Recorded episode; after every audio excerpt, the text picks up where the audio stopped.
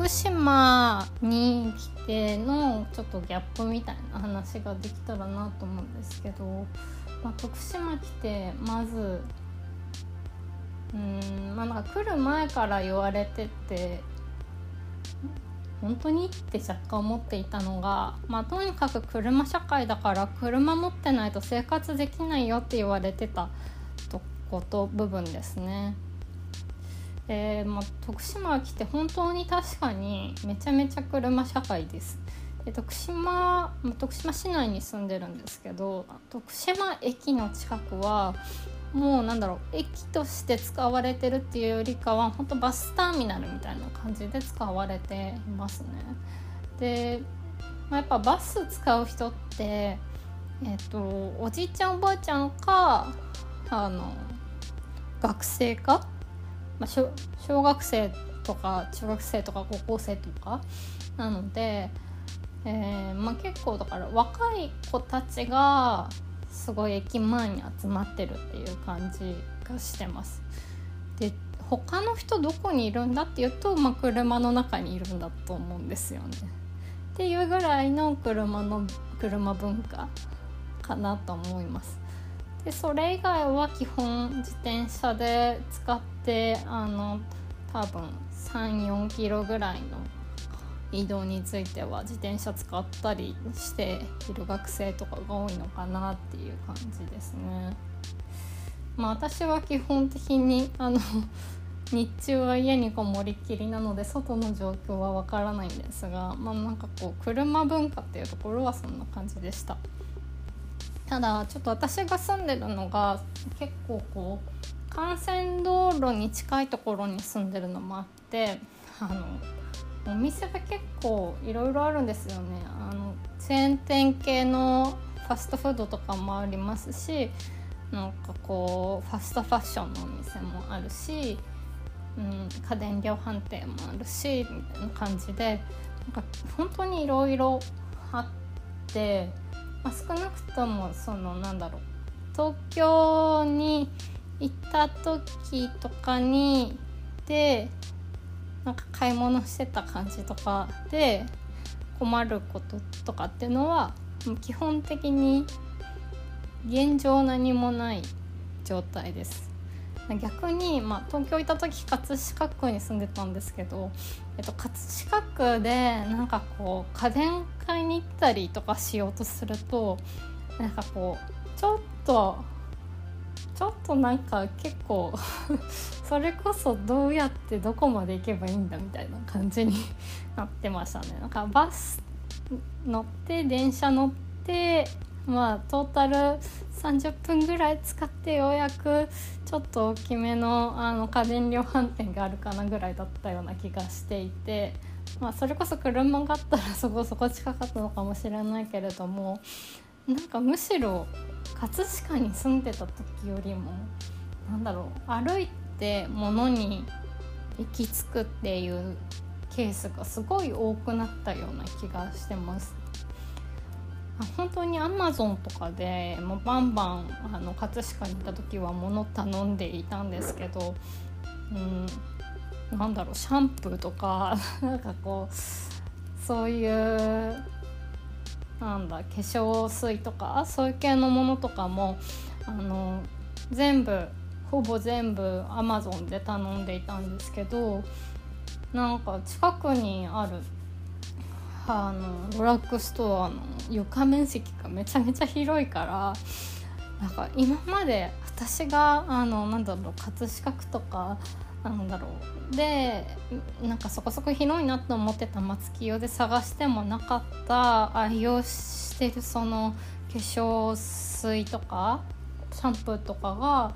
もうバンバン売ってるんでなんかむしろめっちゃ便利になってるんですけどっていうような状態で結構なんかびっくりしてますね。で Amazon で頼む量っていうのが本当に減りました。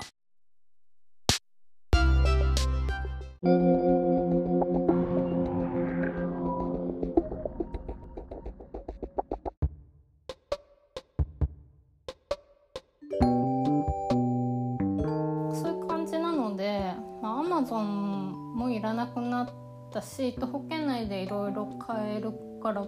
正直みんなに必要って言われてた車もいらんってなってで,、まあ、でも言うても車はやっぱ使わなきゃいけないタイミングがちょこっとあってそれは私が、まあ、さっき言った感じであの鬱になったことがあるのもあって、えー、ずっと心療内科に東京で通ってたんですが、まあ、転院しなきゃいけないことになって紹介されたあのもともと行ってたあの病院のあの先生の大学の後輩があのうん市内市内なのかな？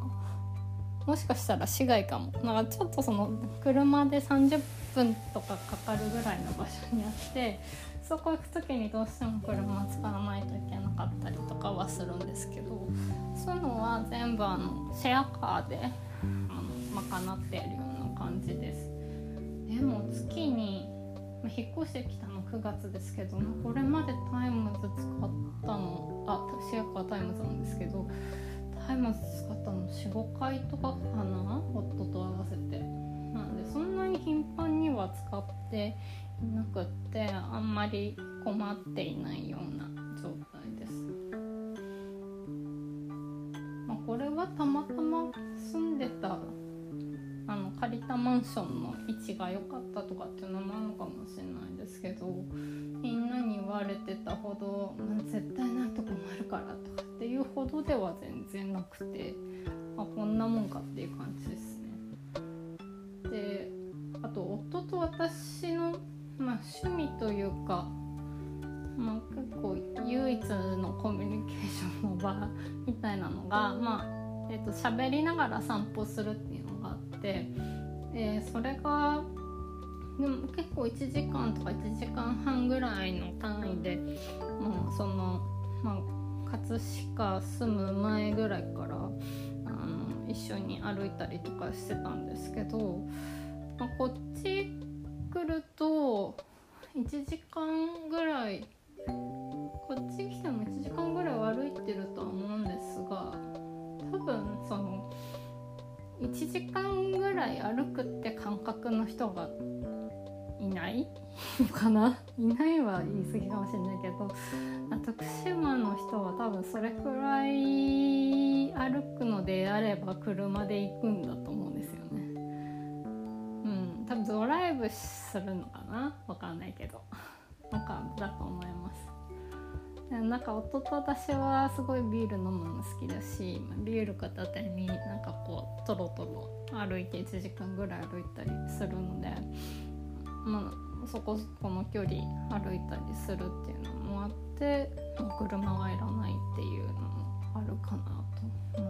います。金とかの差もあるのかもしれないし 税金のつぎ込み方の違いなのかもしれないけど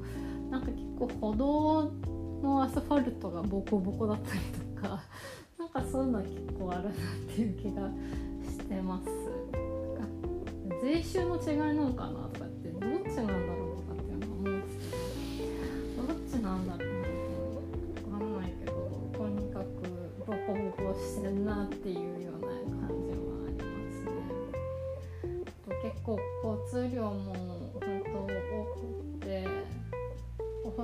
でも結構なスピードで車ガンガン通ってきたりするからであと夜も、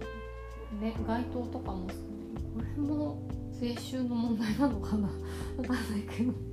街灯も少ないのでもう暗く暗い中でビュンビュン走ってるって感じで結構危ねえみたいなのはなんか感じ取ってますね、まあ、暗い。本当暗い。でちょっと税収つながりで言うとなんかあの葛飾区はすごかったなとか都内とかもそうだと思うんですけどすごかったんだなとかって思うのが、えー、ゴミの回収ですね。やっぱ本当に徳島来てゴミの回収日の少なさに驚くっていうような状態です可燃ゴミ週2回みたいなのは結構どこのどこもそれくらいだと思うし徳島もそうなんですけどあのですねプラゴミが2週間に1回でなんかまあ普通に困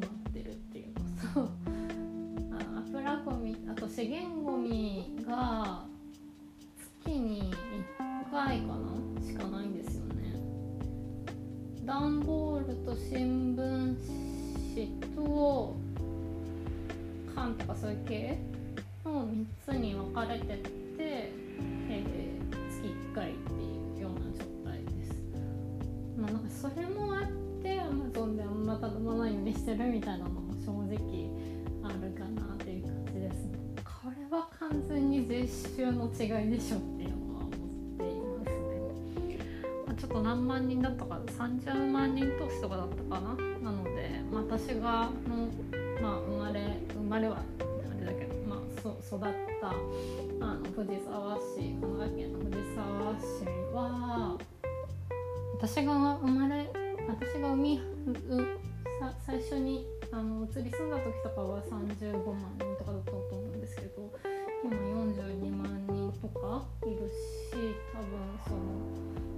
もそもの所得とかもま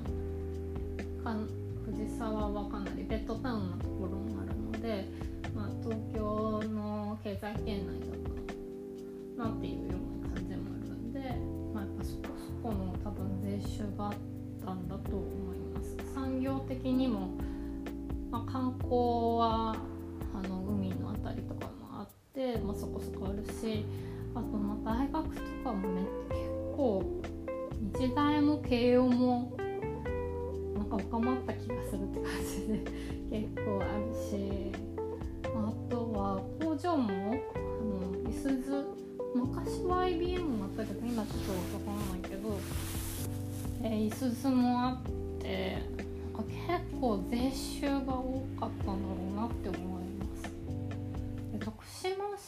1は正直ちょっとそういう大きめの企業の何かみたいなのは見当たらないっていうのが正直なところで、えっと、多分鳴子とかの方行くとその大塚製薬さんとかかなり大企業あると思うんですけど徳島市は意外とそういうのがないんだと思うんですよね。あと徳島市図書館でなんか本借りたいなと調べようとしたら徳島市おそらく1箇所しかないっぽくて、えっと、県県立の図書館はちょっとその離れたところそれこそなんか車かバスで行かなきゃいけないみたいなちょっと山奥じゃないけど徳島市のさらに郊外みたいなところにあってちょっと規模感は大きそうなんですけど徳島市の、えーと、図書館はおそらく1個しかない調べたところによると。でそれがその元祖母だった商業施設の中のまあ、ワンフロアなのかツーフロアなのか分かんないけどそれくらいで増殖数とか調べてないですけどおそらくめちゃめちゃ少ないんではっていうような感じです。うん、であこういう文化資本の少なさっていうのも結局税収とつながるのかなみたいなのは思いましたね。まあでも言うても藤沢市はなんかこう機関になるようなフラッグっぽい図書館が市内に2つあって蔵書数も多分2つとも結構あってでさらにまあなんかこう市民センターみたいなところに地区センターみたいなところになんかでもすごいちっちゃい図書室みたいなのがくっついてるっていうかポコポコあるっていう感じで、うん、結構いろんなところでその本を借りたりとか取り寄せたりとかできたんですよね。であと葛飾区に関しても図書館大きめの図書館は1個かな？金町のところでまあでもそこそこのサイズ感のあの図書館が区内にいくつかあってそんなにと東京はそんな感じ全体的にそんな感じだと思いますけど大きめのところが1個あって小さめのやつがポンポンポンってあるみたいな。図書室ってほどちっちゃくはない中間ぐらいの図書図書館がなんかこうまあ区内ポンポンポンってあるっていう感じだったんですよね。うん、なんかそのと区内にポンポンポンってあるのもそのポンポンポンのところが本当に多分特殊はなくて、まあ、需要もないのかもしれないけど。まあね、そそこに需要がないということ自体にすごい課題を感じる状態ですね。大丈夫かよって正直思っているはい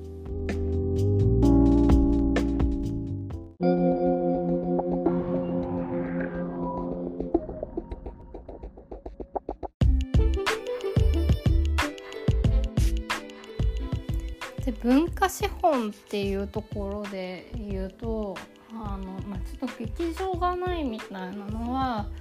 うん、一定仕方ないというかまあ私はその舞台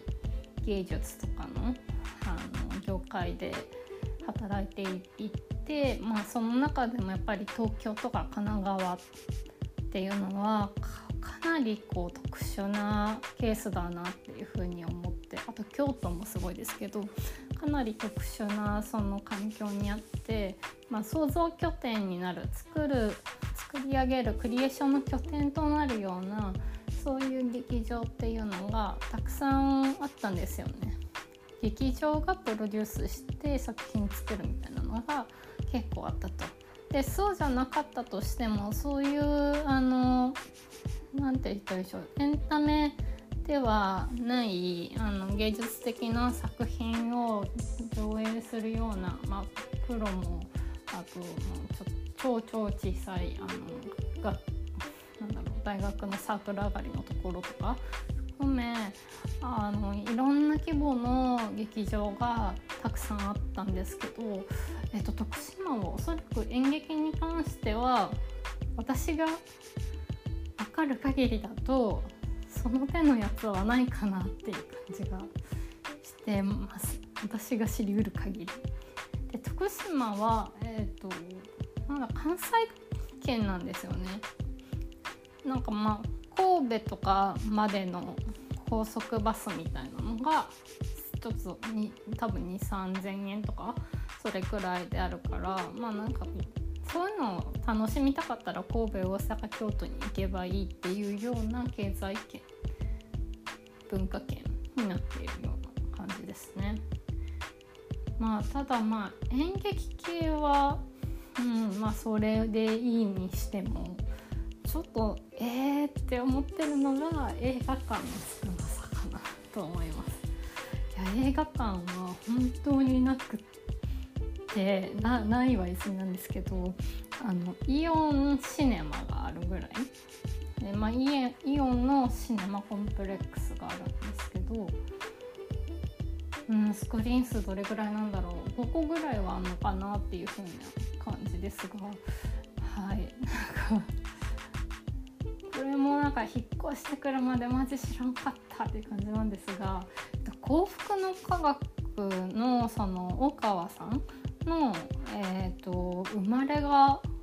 鳴子の方なのかな？でやっぱなんか徳島に信者の方が多いのかなというような感じで、えっと、その幸福の科学が作ってる映画まあなんか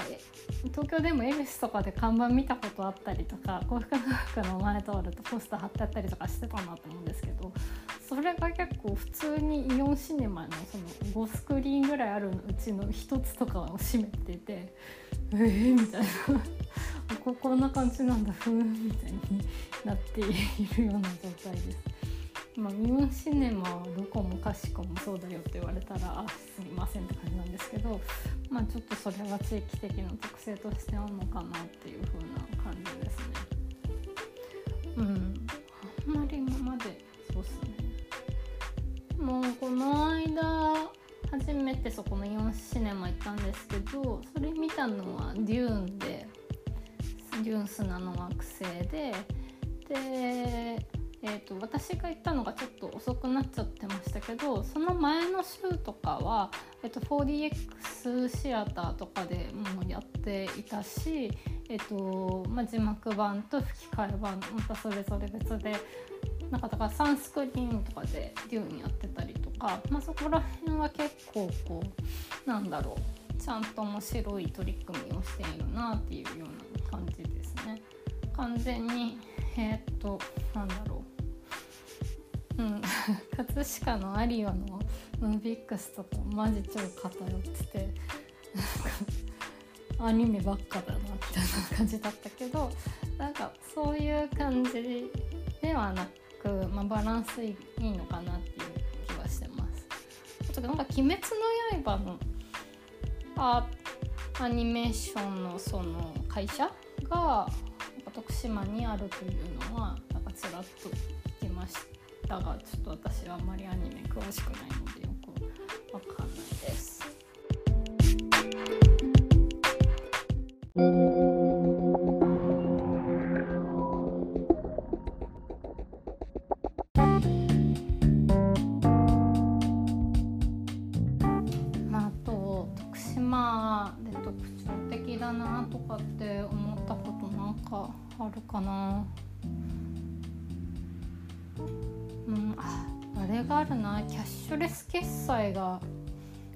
全然導入されてなくてマジビビるみたいなのはありますねなんかこう東京ってちっちゃい店でも、まあ、ペイペイだけは入れてますみたいなとこが多かったような気がするんですけど、まあ、ほんとペイペイさえも入ってないしだから営業さんが徳島にはあんまり手が回ってないのかなっていう感じがするしうんなんかこうちょっと大きめの店だったら私も基本クイックペイ使ってるんですけどクイックペイあるかなって思ってみると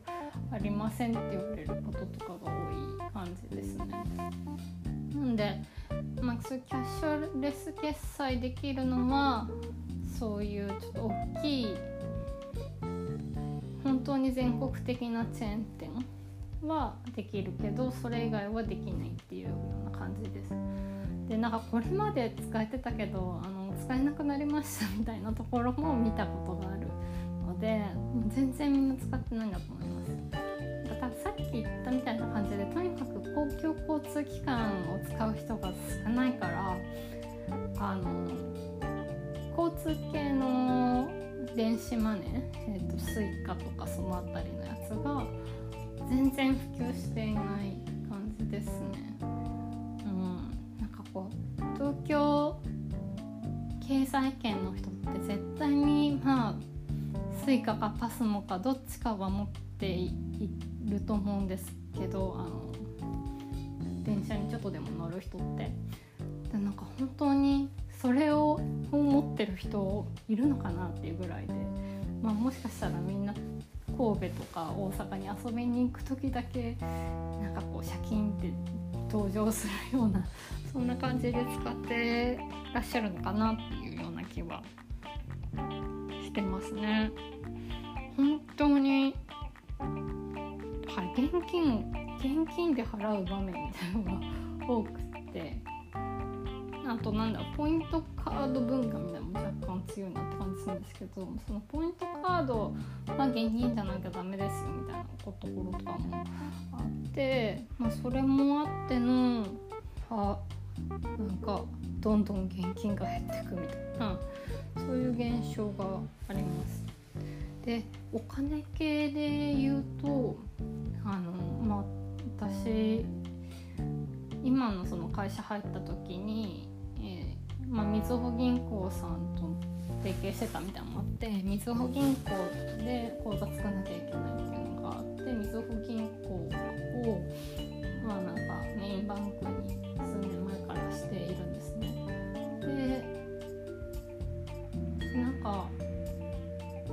市銀行って本当に都市銀行なんだっていうのに徳島に来て気づきました。なんかこう、まあ、みずほとか三菱とか三井住友とかアリソナとかなんかそこら辺のメガバンクの ATM とかがマジでない。多分1箇所しかない。駅前の。駅前といっても駅からさらに5分ぐらい歩いて場所のなんかほんとちっちゃい支店みたいな。ところにあってそこに ATM が1個あるっていうような感じであの引っ越してきてから1回もみずほ銀行の正規の ATM でお金を下ろせてないです。なんかセブンイレブンとかファミマとかその辺りで下ろしています。ねいや知らなかったって感じですなんか、まあ、正直そのクラウドファンディングの会社いると銀行振込とかをお願いする、まあ、銀行振込で、えっと、クラウドファンディングにお金を入れてくださるっていう場合もあるからいろいろご案内する時にまあでも銀行振込の手数料がかかりますよねみたいなこと言われるといやなんか、まあ、まあ当時みずほを使ってたんでうちの会社今 GMO に変わっちゃったけどみずほ使ってたとかはなんかみずほ銀行とかだったら全然どこにでもあるからみずほ銀行のところで入れれば手数料なしで入れられるんじゃないかって思ったんですけどなんかこう全然違う世界だったっていうのに気づかされてこうなんか自分の知識の浅さになんか呆然としましたね。いやマジみんな本当に阿波銀行とかの ATM はそこら中にあるんですけどなんか本当にメガバンク全然なくてあなんか世の中ってこういう感じなんだって思ってびっくりしてます。あ、これを機にちょっとメインバンクを楽天銀行に変えようかなと思って今徐々にあの引き落とし口座とかをあの変えてったりか、うん、クレカとかもあそうファイナンス系で言うとクレカもそうですね。あのクレカ初めて持ったのいつぐらいかな。二十歳過ぎてからかもしれないですね。いや大学出て大学入ってすぐぐらいかな。まあそれぐらいにクレカ持ち始めたんですけど、まあ、一番最初でいまだに持ち続けてるのがルミネカードでもう基本はクレカで払うもの全部ルミネカードにしてました。よっぽどのことがない場合は。えー、クレルミネカードってでもやっぱ JR 系ビューカード、えーと、JR 東日本系なんでこっちでは使う意味がない。ポイント貯めてもなんだろう物への変換ぐらいしかできなくって。まあはい。えまあ貯めたポイントを Suica に変換するとかはできたと思うんですけどそれも確かうろ覚えですがなんか駅のなんか券売機かな？みたいなので変えなきゃいけなかったりとかそんな感じだった気がしてえっ、ー、となんかこうすぐに自分の手元のやつにチャリンってできなかったんじゃなかったっけなっていうような感じでなんかであともともとそのルミネが本当好きでそこで服を買ってたからルミネカードのでたまったポイントはルミネの商品券に変えてたんですね。ルミネ10%オフの時とかにルミネでお買い物してそこでたまったりとかあとオートチャージとかたまったポイントを全部あのあのなんだ？商品券に還元してってやるとすごい利率が良くって。でそういう使い方をしてとにかくルミネルミネって書いちゃったんですけどあまあ、ルミネもここら辺にはないのでそれもできるなっていうのでもう本当ルミネカードの意味がなくなってしまいもうそれもちょっとずつ切り替えてってますね。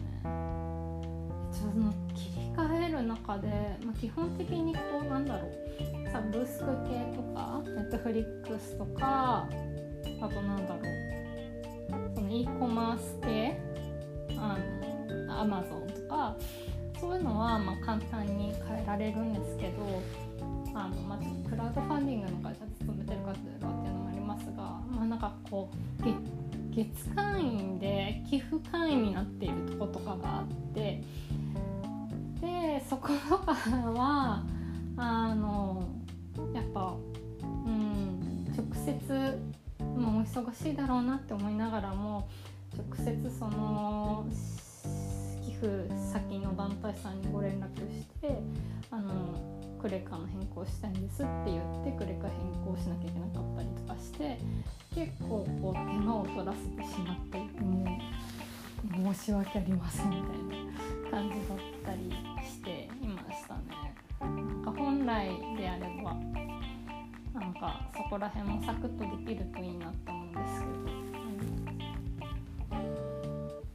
うん、あとまあさっきのみずほから楽天に変えるっていうのでまだ正直手をつけられてないのがなんかこうジャパネットとかとかアップルとかに払ってるあのゲゲップで払ってる系の引き落としに関しては、えー、とまだ手をつけてなくて引っ越してきてからもう2ヶ月弱なのにまだ手をつけていないような状態でほったらかしなので、まあ、そこさええー、うまく変えられれば、えー、楽天銀行に移行できるかなっていうところまでやってきたような状態です。ちょっとみずほ自体が最近本当システムエラーとかが多すぎる問題があるんでちょっとそこら辺もあって変えようかなっていうぐらいですが。うんそんな感じです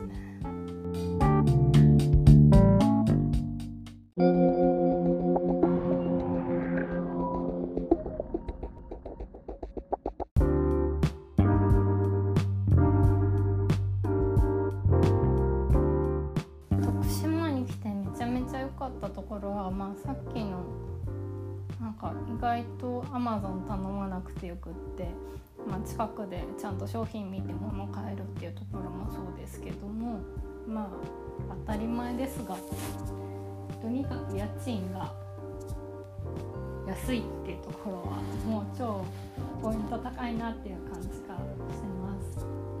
えっと、葛飾で住んでたところはなんか今思うと貸し物件あなんかいわくつき物件だったのって今思うとあれなんですけど線路が結構近くって線路とあと踏切も近いところだったんですよね。でそのマンションの4階でで、えーと、ルーフバルコニーめっちゃ広いのがついてて 2DK で部屋だ部屋とかその屋内だけだと多分40平米とかそれくらいだったのかなっていう感じなんですけどそこで家賃が9万だったんですよ多分9万もめちゃめちゃ安い方ででそれが多分その線路が近いからっていう貸物件だったからなのかなって思っています。でまあなんか正直全然問題なく暮らしてたんですけどコロナ禍になって、え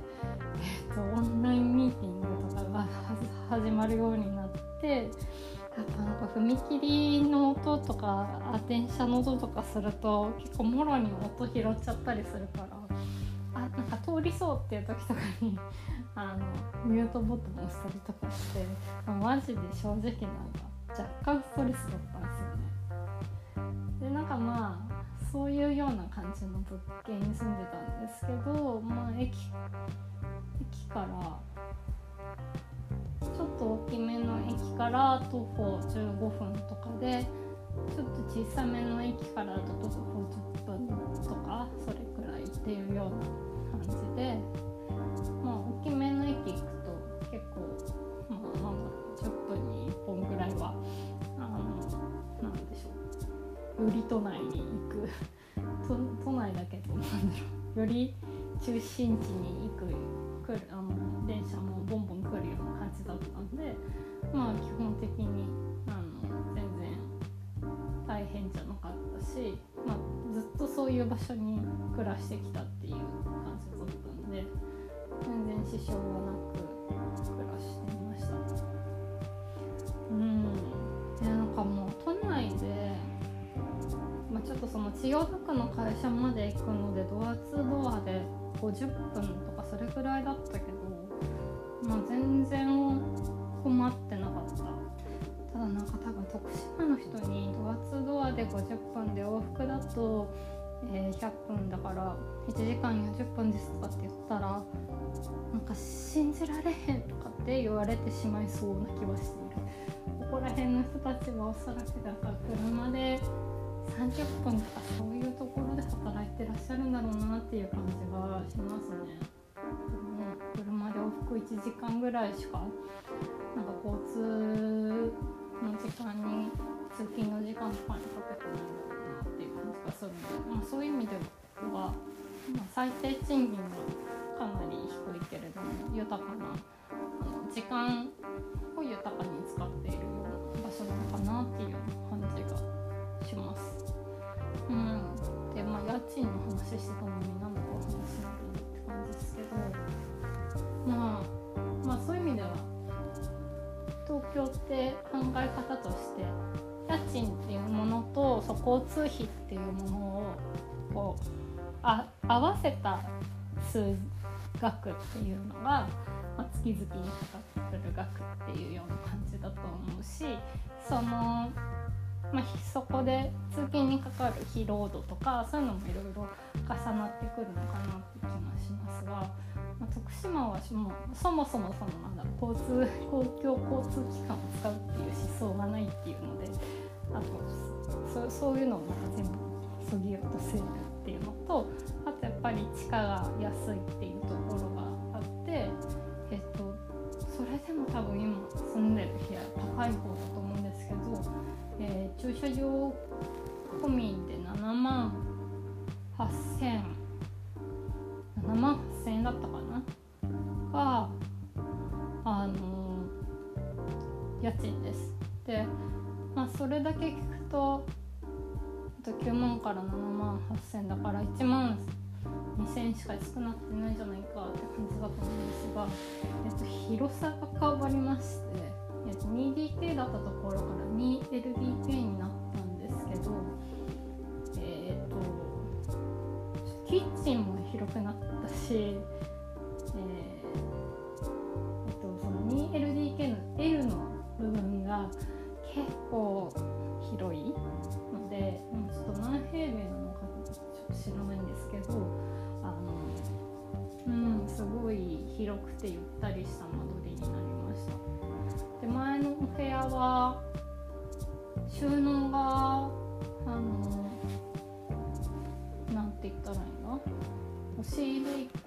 個しかない部屋だったんですけどえ、ー、と今の部屋は押し入り1個分プラスクローゼットがあって、えっと、これまでそのクローゼットの部分っていうのはもうその外に出てた状態というか部屋の中になんか突っ張り棒とかでなんかこう頑張って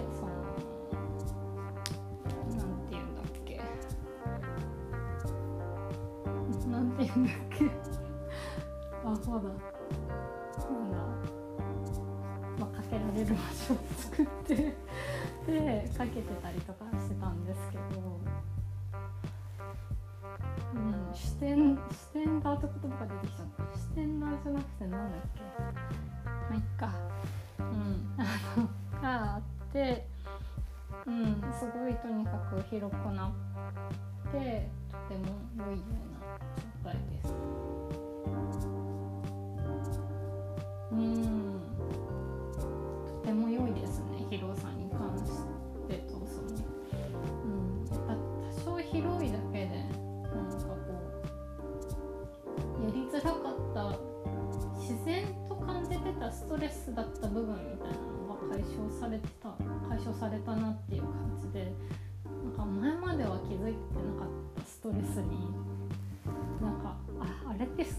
ストレ